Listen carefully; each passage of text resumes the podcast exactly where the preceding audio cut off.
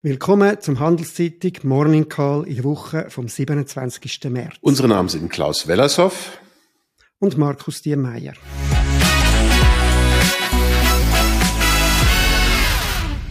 Wie immer wenn wir Ihnen einen Überblick geben über die wichtigsten Entwicklungen und Daten aus der Wirtschaft. Ich denke, auch letzte Woche ist der Untergang von der Credit Suisse im Vordergrund gestanden.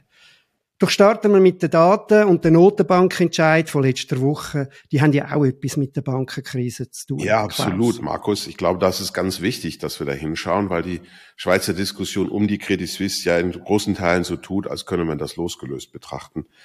Und das ist auch wirklich nicht so. Denn die Zinslandschaft verschiebt sich weiter. Wenn wir die letzte Woche durchgehen, Mittwochabend hat uns die Fed mitgeteilt, dass sie die Leitzinsen um ein Viertelprozent anhebt auf fünf und gleichzeitig die Erwartung geäußert, dass die Zinsen noch hoch bleiben bis zum Jahresende. Da haben dann die Märkte am Anfang mitgemacht, aber in der Folge, das werden wir noch sehen, äh, sind dann die Markterwartungen wieder komplett gekippt vor dem Hintergrund der Bankenkrise. Ja, ich denke, das ist, äh, ist der Herr Powell und sein Fed haben das Problem, also der Notenbankchef Powell. Sie müssen gleichzeitig die Inflation bekämpfen, sie wollen eine schlimme Rezession verhindern und jetzt mittlerweile auch noch eine Finanzkrise und das schlägt dann eben auf die Erwartungen nieder. Leichter ähm, Widerspruch, leichter, Widerspruch leichter Widerspruch, Markus, ich glaube, die wollen eine Rezession. Die ja, vielleicht, aber dann haben sie, äh, genau, möglicherweise, weil sonst kriegst du die Inflation einfach ja. nicht ab. Äh, aber gleichzeitig eben jetzt, dort ist aber dann der Widerspruch in der Sache selber, wenn du äh, wenn die Zinsen so hoch er, erhöhst, dann hast du jetzt eben Angst um, um, die, um das Finanzen, um den Finanzbereich. Und so schlägt das auch äh, an den Märkten der, der Erwartungen nieder. Das FED selber aus ihren Daten lässt sich äh, zeigen, auch aus, de, aus den sogenannten Dotplot, also die Meinung von der FED-Entscheider wiedergibt, dass bis Ende Jahr der Zins, äh, der Leitzins 5,1 Prozent im äh, Median, also im Schnitt soll sein. Aber an dem Markt gibt es ganz andere Erwartungen. Dort geht man schon bereits davon aus, dass sie äh, schon ab dem 14. Juni äh, ihre Zinsen wieder werden senken. Das lässt sich aus Marktdaten sehen. Die Langfristzinsen gehen auch schon wieder deutlich nach oben. Äh, am Anfang des Monats sind sie noch bei 4 Prozent gemessen an der zehnjährigen Anleihe. Jetzt sind sie nur noch bei 3,4 Prozent. Die zweijährigen Sätze, wo so die unmittelbare Erwartung von Fettpolitik besser wiedergehen, sind von 5 auf 3,8 Prozent gefallen. Also da haben wir wieder den Gap zwischen was die Märkte erwartet und was Fed selber sagt. Wie heißt ich glaube aber auch wie du, dass es wahrscheinlich eher, dass sie es werden durch müssen ziehen wegen der Inflation. Wie heißt es so schön, never fight the Fed, sagt man. Also stell dich nicht gegen die amerikanische Notenbank. Donnerstag eine andere Notenbank, nämlich unsere, die Schweizer Nationalbank, mit 50 Basispunkten oder einem halben Prozent auf 1,5. Das sind ja noch vergleichsweise tiefe Niveaus. Ähm, ich glaube, interessanter war ähm, die Aussage, dass ähm, die Schweizer Nationalbank immer noch erhebliche Inflationsrisiken sieht, eine klare Warnung vor Inflation und vor allen Dingen vor dem Immobilienmarkt. Das muss man verstehen. Die jahrelange Tiefzinspolitik und sogar Negativzinspolitik der SNB hat dazu geführt, dass die Hypothekarvolumen im Land explodiert sind und wir heute ein deutlich größere hypothekarische Verschuldung haben als das Volkseinkommen.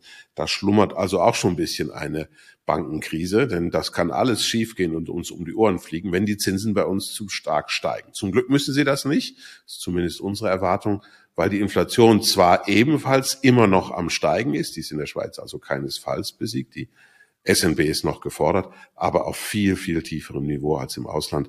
Und so einen Zinsanstieg hoffentlich, hoffentlich verkraften die meisten Banken. Ob die Riesenbilanz der UBS das verkraftet, das werden wir dann sehen. Ja, der, der Thomas Jordan, der Präsident von der SNB, hat ja auch Stellung genommen dazu, wie er jetzt da mit dem möglichen Widerspruch zwischen den höheren Zinsen, die schädlich könnten sein für die Banken, und der Inflationsbekämpfung umgehen Und sein Argument war, und ich glaube, es ist nicht schlecht, das Argument, er sagt, im Moment ist das, äh, ist, gibt's da keinen Widerspruch, weil wenn wir jetzt die Zinsen nicht erhöhen, dann müssen wir sie später noch viel stärker erhöhen und das wäre noch viel schädlicher für, äh, für, äh, für die Wirtschaft, aber auch für die Banken. Deshalb hat er wollen, das halbe Prozent machen, was ja im Vorfeld auch da schon ein bisschen angezweifelt worden ist. Und wie du sagst, äh, du hast die Erwartungen von weiter ansteigenden Zinsen, das sagen auch die Banken sonst, allerdings geht das weit auseinander, da geht es von gleich bleiben bei eineinhalb Prozent bis zu 2,25 Prozent, was äh, die Ökonomen von der Credit Suisse erwartet. An den Märkten aus Marktdaten lässt sich ein Maximum von 1,85 Prozent in einem Jahr äh, zeigen. Aber die sind ja immer falsch, da muss man nicht hinschauen, meines Erachtens. Also dann Donnerstag, Nachmittag ging es dann noch weiter, nachdem am Donnerstagvormittag die, die SNB da war. Auch die Bank of England hat eine ganz leichte Zinserhöhung angebracht. Dort sind die Zinsen höher und die Inflation ist tatsächlich immer noch bei 10 Prozent. Konjunkturell spannend waren dann die Erhebungen zu der Stimmung in der Industrie und bei den Dienstleistern. Ähm, das äh, wird heute von einer Firma gemacht, die heißt Standard Poor's Global. Diese Indizes sind sehr, sehr schön vergleichbar. Deswegen lieben wir Ökonomen die, auch wenn die meisten Beobachter das noch gar nicht so richtig begriffen haben, was für ein Datenjuwel das eigentlich ist. Und was wir dort sehen, ist, dass die Stimmung weltweit in den Industrienationen immer noch rückläufig ist. Das macht uns natürlich Sorgen, weil das spricht dafür, dass die Fed das, was sie wahrscheinlich will, nämlich eine Rezession tatsächlich bekommt. Und auf der anderen Seite sehen wir aber ein eine sehr deutliche Erholung der Stimmung äh, im Dienstleistungssektor. Der ähm, sieht so aus, als würde die Wirtschaft tatsächlich wieder wachsen können. Und Dienstleistungen, wissen wir, sind in den meisten Industrienationen größer als die Industrie von der Bedeutung her, sind allerdings in der Regel nicht so zyklisch. Also da kommt meist nicht so viel Pfupf daher für die Konjunktur. Das sieht auf jeden Fall relativ gut aus. Und zwar äh, eigentlich across the board. Einzig in den USA kann man bei der Industrie einen leichten Abstrich machen, aber da sind wir auf rezessivem Niveau. Da ist die Stimmung ganz leicht nach oben gegangen.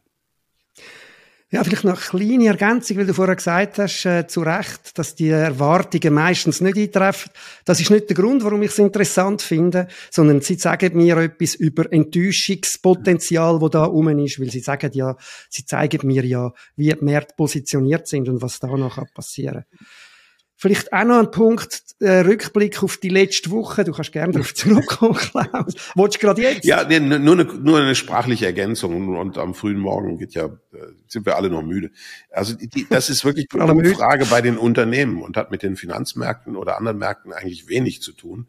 Es geht, da werden Tausende von Finanzchefs gefragt bei den Unternehmen, wie ist der Auftragseingang, wie ist der Auftragsbestand, ähm, was dann der, der, der Aktienmarkt oder so draus macht, einfach zur Präzisierung, ist dann wieder was ganz anderes. In der Regel ignorieren die die Zahlen äh, aus dieser Quelle. Die schauen mehr auf die ganz großen bekannten Indizes von früher, aber das ist wirklich so boomermäßig.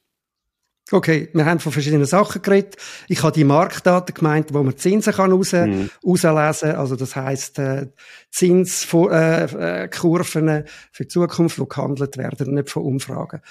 Aber egal, gehen wir eins weiter. Ähm, eben, auch noch ein Rückblick auf die Woche. Wir haben von Bankenkrise geredet. Dass es da möglicherweise noch nicht zu Ende ist, hat uns der Freitag gezeigt. Ähm, dort ist dann plötzlich eine andere Grossbank in Fokus geraten, nämlich die Deutsche Bank. Ähm, möglicherweise hat man an den Märkten jetzt einfach nach dem nächsten schwachen Glied äh, gesucht, nachdem das CS äh, eingeknickt ist. Dort sind die Prämien von der Kreditausfallversicherer deutlich angestiegen, allerdings nicht, nicht entfernt so stark wie vor, äh, vor einer Woche, eine Woche früher bei der CS. Aber trotzdem, man schaut jetzt halt auf alles. Die Aktien ist am Freitag bis 15 Prozent ins Minus gefallen. Am Tag, Schluss vom Tag, dann mit 8,5 Prozent im Minus. Äh, es sind aber auch andere Banken betroffen. Ich glaube, daraus kann man vor allem sehen, dass das noch nicht ausgestanden ist. Insgesamt haben Börsen in der Woche allerdings zugelegt, sogar der SMI um 0,2 Prozent. Gehen wir zum Wahnsinn von der Woche, Klaus. Ja, da ist mein Herz ganz zerrissen. Also zum einen, das hast du schon eigentlich fast abgehandelt, ist es die enorme Volatilität an den Zinsmärkten. Also die Zinsen gehen zurzeit rauf und runter im Kapitalmarkt in einem Ausmaß, wie wir es eigentlich nicht kennen. Also du, du hast schon über die amerikanischen Zinsen gesprochen. Da ist die, die Markterwartung Mitte der Woche gewesen, die Fed macht gar nichts und am Ende der Woche ist es, die Fed senkt die Zinsen aggressiv, hast du schon gesagt. Das finde ich der totale Wahnsinn. Und es zeigt, wie blödsinnig es ist, da hinzuschauen. Also eine Orientierung geben uns diese Zinsen nicht. Man kriegt höchstens so ein, ein Pulsgefühl, was denken die Leute.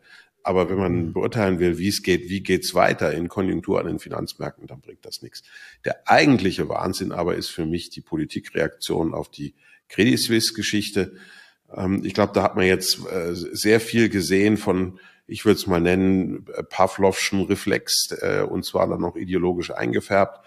Am krassesten finde ich die Forderung zur Eigenkapitalisierung Ich meine, wir sind uns alle einig. Ich kenne keinen einzigen Kommentator, der sagen würde, die Credit Suisse hätte zu wenig Eigenkapital gehabt. Die hat nach nicht nur die internationalen Normen erfüllt, die hat die höheren Schweizer Normen erfüllt und dann noch übererfüllt.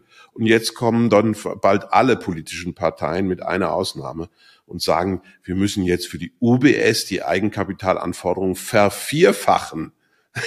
Was haben die geraucht? Aus welchem Lehrbuch lesen die? Also, und dann wird dann noch zitiert, ähm, irgendwie, ah, ja, das sagen namhafte Experten. Die namhaften Experten sind ein paar Fernsehjournalisten, das ist alles. Ja, ich glaube, das äh, stimme ich dir bei. Im Moment äh, hören wir von der Politik zu viele wirklich äh, absurde Forderungen. Ich glaube auch nicht, dass irgendjemand selber daran glaubt, dass das irgendeine Realisierungschance hat im Moment. Und ob es sinnvoll ist, in dieser Situation von Unsicherheit mit total überladenen Forderungen, was jetzt alles noch muss passieren, äh, drin hineinzugehen, ist einfach jetzt in dem Moment absolut nicht sinnvoll. Aber wir haben Wahlkampf und jede Partei und jeder Politiker und jede Politikerin will sich auch noch ein bisschen äh, profilieren und auch noch irgendein grossartiges äh, äh, ein Programm da präsentieren, ist im Moment aber nicht sehr sinnvoll und hat sowieso keine Chance für irgendeine Realisierung. Äh, für mich ein Wahnsinn ist gewesen, ich glaube, dort ist eins von den von der, von der Credit Suisse nicht, nicht, äh, nicht so sehr die Kapitalpuffer, wie du es gesagt hast, die hat sie ja gehabt. Aber ich glaube, die Arroganz vom Management, wo mit äh, mit ein Grund war für den Vertrauensverlust. Und das Beispiel dafür haben wir bekommen durch einen Artikel von Tijan Tiam, ein ehemaliger äh, äh, Chef, Konzernchef, CEO von der, von der Credit Suisse, wo letzte Woche sich selber in einem Artikel in der Financial Times durchs Klee gelobt hat und erklärt hat, er hätte doch noch alles in Ordnung gemacht und alle Probleme, die es gegeben hat, das sind eigentlich die, die nachher gekommen sind. Und das ist leider einfach ein bisschen typisch für die, für die Chefetage von der Credit Suisse, wo in der Regel immer bei sich selber kein Problem gesehen hat, sondern bei den Vorgängern oder bei den Nachfolgern. Und immer weiter ist es dann aber trotzdem bergab gegangen. Ja, Selbstgerechtigkeit war viel dabei, auch in den Rechtfertigungsversuchen unserer Finanzministerin und der FINMA, aber das gehört wahrscheinlich zum Spiel, zeigt noch einmal, wie problematisch dieser Entscheid gewesen ist, die beiden Institute zusammenzuführen. Denn das wird ja jetzt nicht besser, das wird ja eher noch schlimmer. Kommen wir zu dieser Woche. Ich glaube, der Ausblick ist für uns natürlich ganz wichtig. Wenn wir auf den Datenkalender schauen, ähm, finde ich persönlich jetzt am interessantesten tatsächlich mal wieder, was in den USA passiert und vielleicht die europäische Inflation. Am Mittwoch kriegen wir die Zahlen zu den Hausverkaufen in den USA. Dort sollten die höheren Zinsen weiterhin spürbar sein. Also die Verkäufe der amerikanischen Einfamilienhäuser und Eigentumswohnungen hat schon sehr, sehr deutlich abgenommen vor dem Hintergrund der höheren Zinsen. Das ist ein wichtiger Konjunkturtreiber. Donnerstag, Freitag dann erst die deutsche und dann die Eurozoneninflation. In Europa die Gesamtinflation und die Kernrate. Da werden alle drauf schauen, ob die Kernrate jetzt tatsächlich beginnt zu sinken. Das ist ja bis jetzt nicht der Fall. In Europa steigt die Inflation tatsächlich weiter, wenn man sie an der Kernrate misst. Und das muss auch bei dem großen Abstand von beinahe sechs Prozent Kernrate 5,7 äh, zur, äh, äh, zum Leitzins in Europa, ähm, drei, je nachdem welchen man nimmt, drei, dreieinhalb Prozent das ist eine ganz, ganz wichtige Größe, weil wenn die Zinserhöhung weitergehen muss in Europa aufgrund der Inflation, dann sind Institute, die eine schwache Bilanz haben, tatsächlich in Gefahr und vielleicht sogar mehr als in den Vereinigten Staaten von Amerika. Die Europäer sind da wie immer ein bisschen hinterher. Das kann man sagen. Und Freitag dann für uns Ökonomen, glaube ich, die, die, der spannendste Datensatz zur amerikanischen Konjunktur im Augenblick. Zur Erinnerung, die amerikanische Konjunktur hängt nur noch am privaten Konsum. Äh, alle anderen Bereiche sind sehr, sehr schwach im Augenblick. Der private Konsum ist groß, das hilft. Ähm, äh, Freitag bekommen wir dann die genauen Zahlen zu den Privathaushaltsausgaben und zu den Einnahmen, also zur Lohnwachstumsentwicklung, alle Einnahmen drin. Das ist extrem, extrem interessant. Und wenn man da zum Beispiel hineinleuchtet und sich so ein Bild anschaut von der Entwicklung der Inflationsraten bei Gütern und Dienstleistungen, dann sieht man, warum die vorhin angesprochenen positiven Nachrichten aus dem Dienstleistungssektor konjunkturell zwar gut sind, aber der äh, amerikanischen Notenbank in der Inflationsbekämpfung wirklich Sorgen machen müssen. Die Güterinflation ist seit doch einigen Monaten sehr, sehr deutlich rückläufig. Das hat auch sehr viel mit dem Erdölpreis zu tun, der ja auch im Jahresvergleich negativ jetzt ist. Ähm, die Dienstleistungsinflation hingegen steigt deutlich und stark an. Und da das eben so wichtig ist, Dienstleistungen, im, im, nicht nur in der Produktion, sondern auch im Warenkorb, äh, bestimmt das mehr oder weniger, wie hartnäckig die Inflationsraten hoch bleiben werden. Also da werden wir ganz, ganz genau hinschauen müssen. Die Sorge ist und die Erwartung von uns auch ist, dass das leider weitergeht. Es wird, es wird ein bisschen debattiert, äh, dass ja die Bankenkrise, vor allem in den USA, wo, wo wo anhalten, dass die dazu kann führen, dass äh, Banken weniger Kredit vergeben und dass über das am Schluss auch der Konsum bremst wird und eine Art wie, dass eine, eigene Wirkung hat wie eine Zinserhöhung. Wie, wie schätzt du das? Hier? Ja, bis jetzt sehen wir es nicht in den Daten. Wir haben äh, die Januarzahlen ja, jetzt kommen dann am Ende der Woche am Freitagnachmittag die, Fre äh, die Februarzahlen. In den Januarzahlen sieht man davon noch nichts. Die Auswirkungen von höheren Zinsen auf die Ausgabefähigkeit ist, äh, ist nicht gegeben.